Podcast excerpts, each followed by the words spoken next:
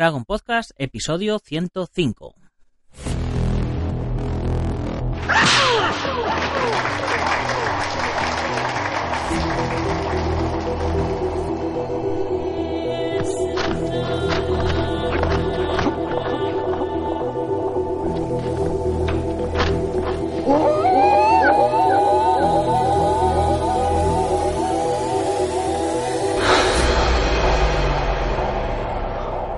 Buenos días a todo el mundo, soy Nacho Serapio, director y fundador de Dragons, y os doy la bienvenida al programa, el podcast, en el que hablamos de todo lo que tiene que ver con el mundo de las artes marciales en general, defensa personal, deportes de contacto, competiciones, MMA y, por supuesto, películas de acción. Bienvenidos a Dragon Podcast. Una tabla no devuelve el golpe.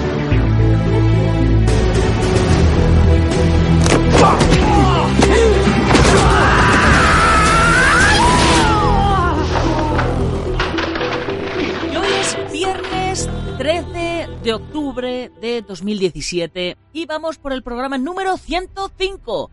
Y no acepto rimas. Y bueno, como todos los viernes, vamos a hablar de cine marcial. Eh, pero es diferente hablar de películas de artes marciales que de películas con artes marciales. La diferencia es obvia. Una película con artes marciales contiene secuencias de lucha, pero el contexto de la historia nada tiene que ver con ellas. En cambio, una película de artes marciales es aquella en la que la propia trama se entremezcla con las propias artes, dándoles la importancia que tienen.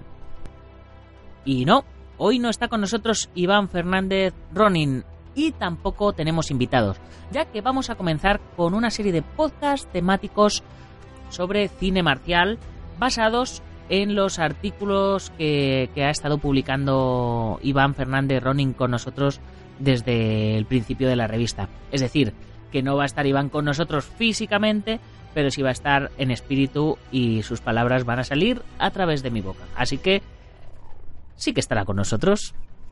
¿O no? Bueno, ya me entendéis.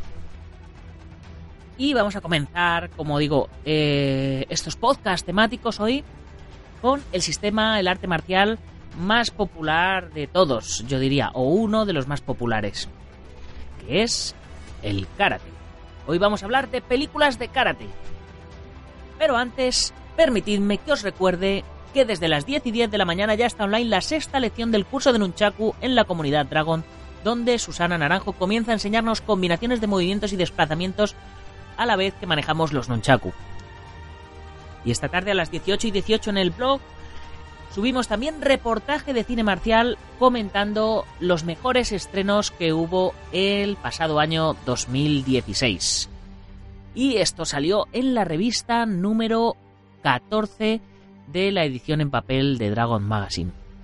Ya sabéis que tenemos ya 130 vídeos en la comunidad Dragon, 10 libros en PDF en descarga, más de 1000 fotografías libres de marca de agua también para descargar. Ya sabéis que nos quedan 30 y pico plazas al 50% para los que estéis confiando en nuestro trabajo y apoyándonos desde el principio por solo 5 euros al mes o 0,16 céntimos de euro al día.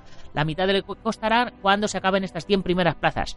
Y ya sabéis que con esto tenéis acceso a todos los cursos con nuevas lecciones diariamente de lunes a viernes con todas las revistas Dragon Magazine en formato PDF, con 15% de descuento en la tienda online, con gastos de envío gratis, con 50% de descuento en nuestros seminarios y torneos y un montón de contenidos exclusivos más. Y, por cierto, ya os puedo anticipar que pronto va a haber seminarios. El puente de la Constitución haremos un campamento de entrenamiento aquí en Madrid, campamento de entrenamiento Dragons, donde haremos eh, combate al punto, haremos acrobacias, haremos manejo de armas y bueno, va a estar genial. Y además, eh, la semana siguiente, el 16, haremos un seminario, la segunda parte o el segundo seminario que se realizará en Galicia, en el gimnasio Busido en Montrove, en Oleiros. Ya sabéis, eh, haciendo este, este lapsus aparte, que podéis probar un mes sin compromiso lo de la comunidad Dragon entrar, eh, apuntaros, mirar y si os gusta os quedáis y si no, pues con las mismas os borráis. Y una vez terminada la publicidad que hace sostenible todo esto, vamos a comenzar con el tema de hoy. Películas de karate. El karate es un arte marcial japonés que ha protagonizado un subgénero de películas que ha tenido como máximo rey a Sony Chiba y a su Japan Action Club, pero que ha seguido sumando títulos a lo largo de los años, donde el karate era el corazón de todas estas películas. Hoy vamos a dar un pequeño repaso al cine de karate, además de hacer tres propuestas muy diferentes entre sí, pero recomendadísimas. Posiblemente los oyentes más jóvenes puede que el nombre de Sony Chiba nos suene demasiado, pero si hablo de su interpretación como Hanzo Hattori en Kill Bill Volumen 1, la cosa puede empezar a cambiar. Nacido en 1939 y con una inclinación hacia la gimnasia y la interpretación desde temprana edad, empezó su entrenamiento de karate con Mas Oyama, fundador del Karate Kyokushinkai, despertando una pasión que ha mantenido durante toda su vida. Tras ser descubierto en 1960 en un programa de televisión de nuevos talentos de la productora Toei, comenzó su andadura en diversas películas y series de televisión. En 1970 fundó el Japan Action Club, entrenando artistas marciales y especialistas, pero sin olvidar su faceta de actor. Y en 1974 protagonizó The Street Fighter, una película que mostraba la acción de forma más contundente, usando su técnica de karate y saltando al estrellato, confirmándose con dos secuelas directas así como con varios spin-off. Al margen de la trilogía mencionada, Chiba continuó mostrando sus habilidades en películas centradas en el mundo del karate, como otra trilogía donde interpretó a su maestro, Masutasu Oyama, llamadas Karate Bullfighter en 1975, Karate Bear Fighter en 1977 y Karate for Life en 1977, así como Sorinji Kempo en 1976, donde interpretó al creador del arte marcial a la vez que se le anunciaba como la respuesta japonesa a Bruce Lee, sin olvidar apariciones en películas protagonizadas por sus alumnos y protegidos. Entre ellos podemos mencionar a Hiroyuki Sanada o a Etsuko Shihomi. Sanada es ahora conocido por películas como El último samurái con Tom Cruise, The Ring, la original japonesa o 47 Ronin, la leyenda del samurái con Keanu Reeves interpretando al líder de los 47 Ronin pero en los 70 protagonizó numerosas películas de acción demostrando que tanto a nivel técnico como físico se le debía tener más consideración dentro del cine de artes marciales nipón como en la leyenda de los ocho samuráis. En el caso de Tsuko Shihomi, Chiba participó más activamente en su carrera, ya que la karateca y actriz protagonizó el spin-off de The Street Fighter con la saga Sister Street Fighter, que constó también de tres entregas además de otros títulos como Dragon Princess de 1976 o Karate Warriors de 1976 también, alternando su carrera en el cine con la música y retirándose del cine tras casarse. Sony Chiba ha mantenido su carrera muy activa no solo con películas de karate, sino también de ninjas, tanto en cine como en televisión. Pero eso os lo contaremos en otro podcast.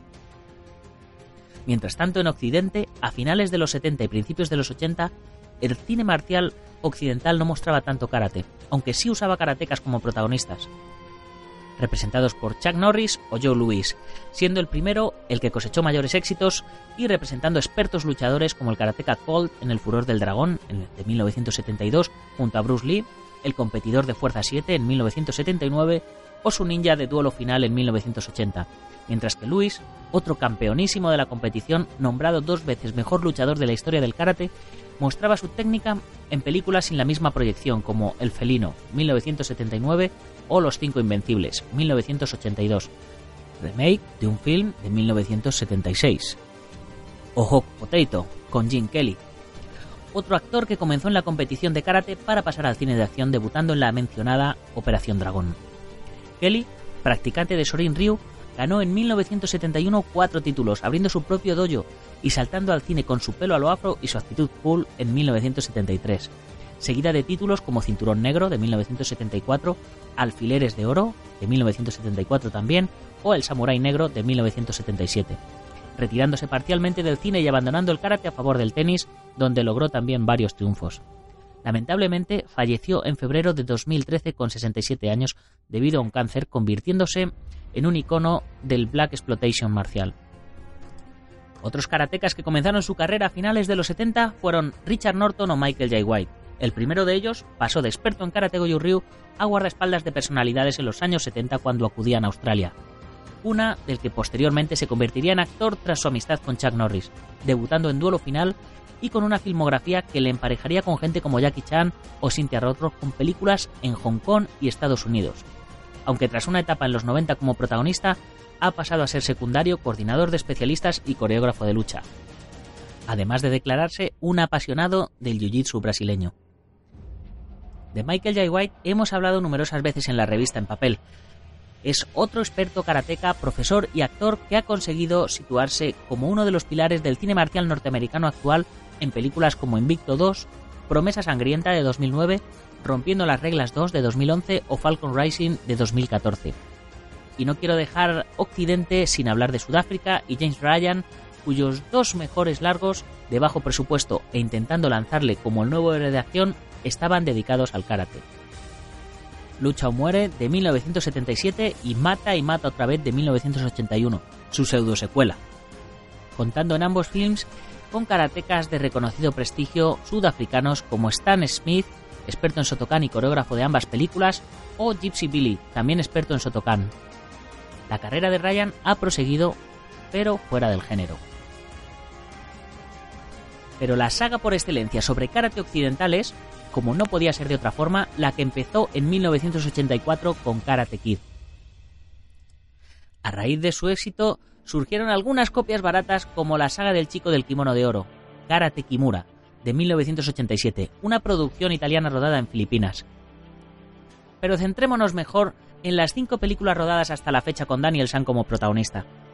Bueno, protagonista de las tres primeras mostrando la filosofía del karate con una nueva sensibilidad y con la memorable interpretación de Noriyuki Padmorita, que era doblado en las escenas de lucha por el experto karateka Fumio de Mura, al cual en su momento ya le dedicamos un podcast, y que además fue coreógrafo de una película que marcó toda una generación de karatecas que soñábamos encontrar a un maestro Miyagi que nos mandase dar cera y pulir cera o a pintar la valla.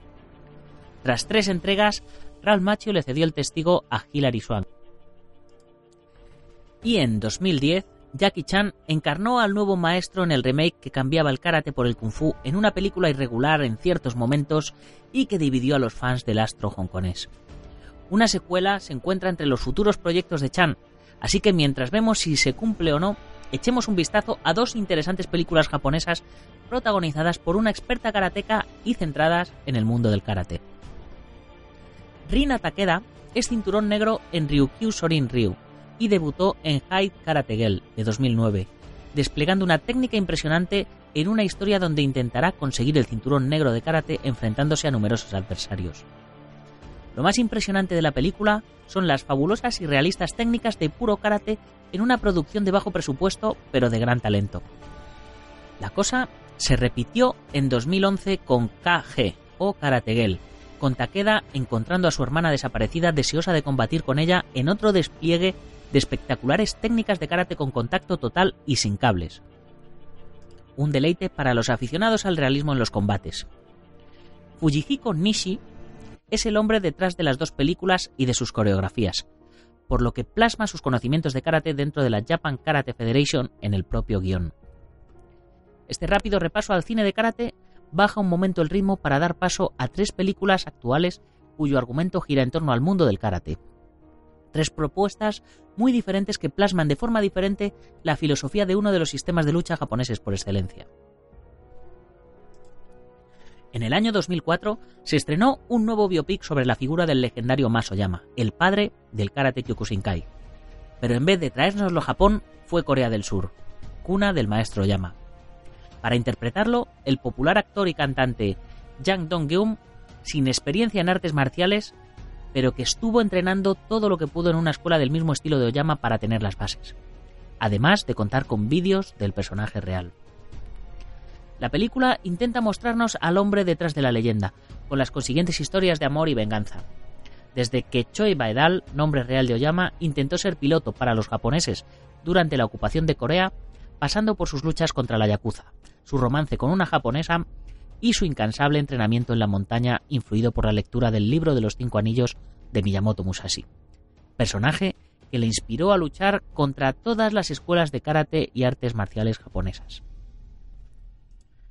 La forja de la leyenda, sin olvidar su parte humana, apoyado por los propios hijos del maestro y por Jung Do-hong, el mejor coreógrafo surcoreano, que participaba además como actor como maestro de taekwondo del protagonista, el arte marcial coreano precursor del taekwondo, junto con los directores de acción Woo Yeon-yan y Hong Pyeon, consiguen recrear de forma realista los combates marciales, haciendo hincapié en el detalle del impacto y la reacción del golpeado, aumentando el dramatismo y el propio realismo. También hay que contar con que en algunas de las secuelas de lucha de las 25 que hay en toda la película, muchos de los actores son artistas marciales reales, además de mostrar la vida de una de las leyendas del karate, incluyendo una secuencia final que no podía faltar hablando de Oyama, y es el enfrentamiento con un toro, la película busca mostrar una época llena de tristeza y muy dura de la vida de los coreanos, viviendo miserablemente bajo el yugo imperialista japonés, usándoles como villanos aunque sin llegar a demonizarlos, lo cual se agradece. Fighter in the Wind es una película en definitiva que navega entre la idealización del personaje real y la propia humanización del mismo, consiguiendo unas espectaculares secuencias de acción dentro de una historia dramática, tan del gusto de los surcoreanos que hará las delicias de los aficionados del género. Una película imprescindible del reciente cine marcial asiático. Otra película mítica del cine de karate es Kuro Obi. En esta película nos situamos en 1932, con la ocupación japonesa de Manchuria. El dojo Shibahara, con tres alumnos, ve cómo el maestro fallece dejando al alumno de menor grado que guarde el cinturón negro de la escuela, y que él decida cuál de los dos alumnos mayores lo merece. El camino del guerrero llevará a los dos karatecas a seguirlo por sendas diferentes. Taikan, el más agresivo, entrenando al ejército japonés, mientras que Giryu, tras un accidente, vivirá del campo con una familia de campesinos que le acogen y curan sus heridas. Pero el destino hará que sus caminos se vuelvan a cruzar cuando Taikan ayuda a un retorcido general a acabar con los doyos rivales y a secuestrar a jóvenes para su negocio de prostitución, secuestrando a la hija del campesino que ayudó a Girryu. Esta película, de 2007, nos muestra la esencia del karate aprovechando que los tres alumnos protagonistas son auténticos karatecas, el protagonista es Girryu, interpretado por Akihito Yagi, séptimo dan de Meibukan Goju Ryu, escuela creada por Yagi Meitoku, alumno directo de Choyun Miyagi. Y gracias a él podemos ver el uso real de técnicas como Kouke, Gedanuke o Barai dependiendo de la escuela, o extractos de katas como Sanchin o el Seipai. El alumno descarriado Taikai es en realidad Naka Tatsuya, séptimo dan de Sotokan por la Japan Karate Association, mientras que el alumno que guarda el cinturón negro es Yosuke Nasuki, primer dan de Sotokan de la Japan Karate Association y el único de los tres con carrera como actor antes de esta película. Las coreografías son obra de Nishi Fujihiko, otro karateka de la Japan Karate Federation que además interpreta a Togo Takaomi, y que junto al resto elevan el nivel coreográfico a unos límites de realidad espectaculares. Al tratarse de una película sobre la propia filosofía del karate, la acción no es algo constante, pero conforman una preciosa película llena de budo no exenta de combates que a veces hacen que pensemos que estamos ante un combate real. También debido, por supuesto, al buen uso de la cámara que hace su director Sunichi Nagasaki, con planos generales que permiten ver perfectamente la ejecución de cada técnica. La historia de los militares es realmente una excusa para poder ver estos combates entre karatecas reales, lejos de efectismos y cables lo cual se agradece para poder incluso analizar las peleas técnicamente, deleitándonos con ellas a pesar de algunas secuencias algo lentas, pero que no desmerecen para nada el resultado final. Una joya inexplicablemente inédita en nuestro país. Ahora dejamos las películas de lado para hablar de un videojuego, Street Fighters. En 2010, Joy Hansha y Christian Howard pusieron en marcha un cortometraje basado en el popular videojuego titulado Street Fighter Legacy, donde Howard interpretaba a Ken y John Fu de Tai Dragon 2 y Tekken interpretaba a Ryu. Una carta de presentación de Hansan y Howard, a pesar de que el primero ya llevaba desde 2005 participando en diversos largometrajes como secundario. El cortometraje nos mostraba a Ryu vagando y con pesadillas hasta que llega a un bosque donde se encuentra con su viejo compañero Ken, comenzando una espectacular pelea donde no solo usarán el karate, sino técnicas con la energía interna como el Seiyuken o el Hadoken. La buena factura técnica, las excelentes coreografías y el respeto por el material original consiguieron un efecto viral en YouTube que hizo que no se quedase todo en un solo corto, sino que se comenzara la producción de una webserie bajo el control de Hansan y Howard. Por desgracia, por temas de fechas de rodaje, John Fu no pudo repetir su papel de Ryu, dejándolo en manos de Mike Mo, profesor y campeón de taekwondo, además de actor y especialista. La historia de Street Fighter Assassin Fist transcurre en dos líneas temporales. Por un lado tenemos la actualidad, o mejor dicho, 1987, año en el que debutó el videojuego y donde nos encontramos a Ken y Ryu entrenando bajo la tutela de Gouken, Akira Koiyama, y por otro lado el pasado, cuando Gouken era joven y entrenaba junto a Goki, Gaku Space, con su maestro Gotetsu, Togo Igawa. El Ansatsu Ken o puño del asesino. Goki descubrirá la versión oculta del Ansatsu Ken al igual que Ken años después, lo que provocará que el malvado Akuma, Joy Hansa, es decir, Goki dominando el Satsu no Hado, quiera reclamar ser el único maestro del Asatsu Ken, con coreografías del propio director Hansa y de Howard. La webserie de 12 episodios se acabó convirtiendo además en un largometraje de poco más de 90 minutos que ha conseguido distribución internacional, dejando fuera parte de la historia de Ken y su padre. No obstante, la película funciona igual de bien que la webserie, centrándose más en las dos historias mencionadas y con unas peleas espectaculares y de gran nivel, gracias además a la pericia técnica de Howard, experto en Kung Fu, Karate, Taekwondo y Capoeira, y de Hansa, que entrenó con el mismísimo Dr. Masaki Hatsumi, además de Jiu-Jitsu brasileño y Capoeira, además por supuesto de la de Mo. No olvidemos las técnicas por excelencia de los personajes del videojuego, el Hadouken, el Shoryuken y el Tatsumaki Senpukyaku, que al igual que en el juego son nombrados en el momento de su ejecución. Una visión más fantástica, con buenos efectos digitales del karate, pero manteniéndose fiel a su filosofía y costumbres que posiblemente tendrá continuidad en una segunda temporada titulada Street Fighters World Warrior, de nuevo homenajeando al videojuego original, ya que era el nombre del segundo juego. En esa segunda temporada, Hansa ha asegurado que veremos a más personajes del juego, probablemente incluso a Mr. Bishop, el temible villano, aunque para eso tendremos que esperar un poco. Y con esto vamos terminando el podcast de hoy. Por supuesto, recordándoos que si os hace falta material para entrenamiento, armas de cobudo, protecciones, kimonos, ropa de MMA, tatamis, trofeos, etcétera, lo que queráis, no lo dudéis y pasaros por dragon.es, dragon terminado en Z. Y si lo queréis ver en versión catálogo, dragon.es barra catálogo. Nos despedimos mencionando como todos los días a los patrocinadores que hacen posible que saquemos la revista en papel a los kioscos como son la asociación guamay.net, Jansita y Chichuan, impartido por el SIPU José María Prat con delegaciones en Aleya, Barcelona y Tarragona, de wondendumi.com, Centro Deportivo Buguenqui Doyo, en la calle Real 110 de Yuncos Toledo, la Escuela Busido en Montrobe Oleiros, el Gimnasio Ángel Ruiz Gin en la calle Iris número 2 en Las Rozas, la Escuela Janmin Jojaquido del Maestro Internacional Joaquín Valera, con escuelas en Valencia y Castellón, nuestro programa hermano MMA Adictos, el maestro Antonio Delicado, representante de la mitosa internacional Coso Rio Campo Asociación, el Gimnasio Feijó en la calle Cristóbal Bordiú número 2 en Madrid, spaceboxing.com, web de referencia en deportes de contacto con Dani Romero, y la delegación catalana de la Internacional Martial Arts Kung Fu Federation con sede en Vilanova y la Gertrú.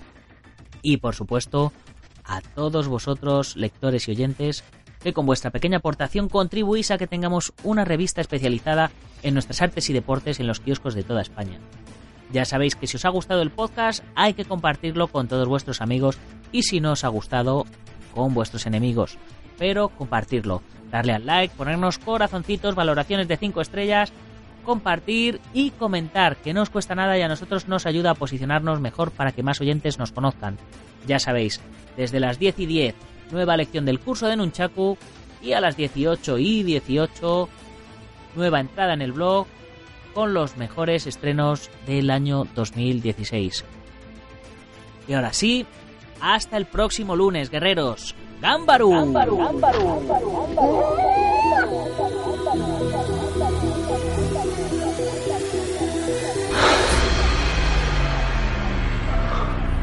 Ya sé fue. Ah!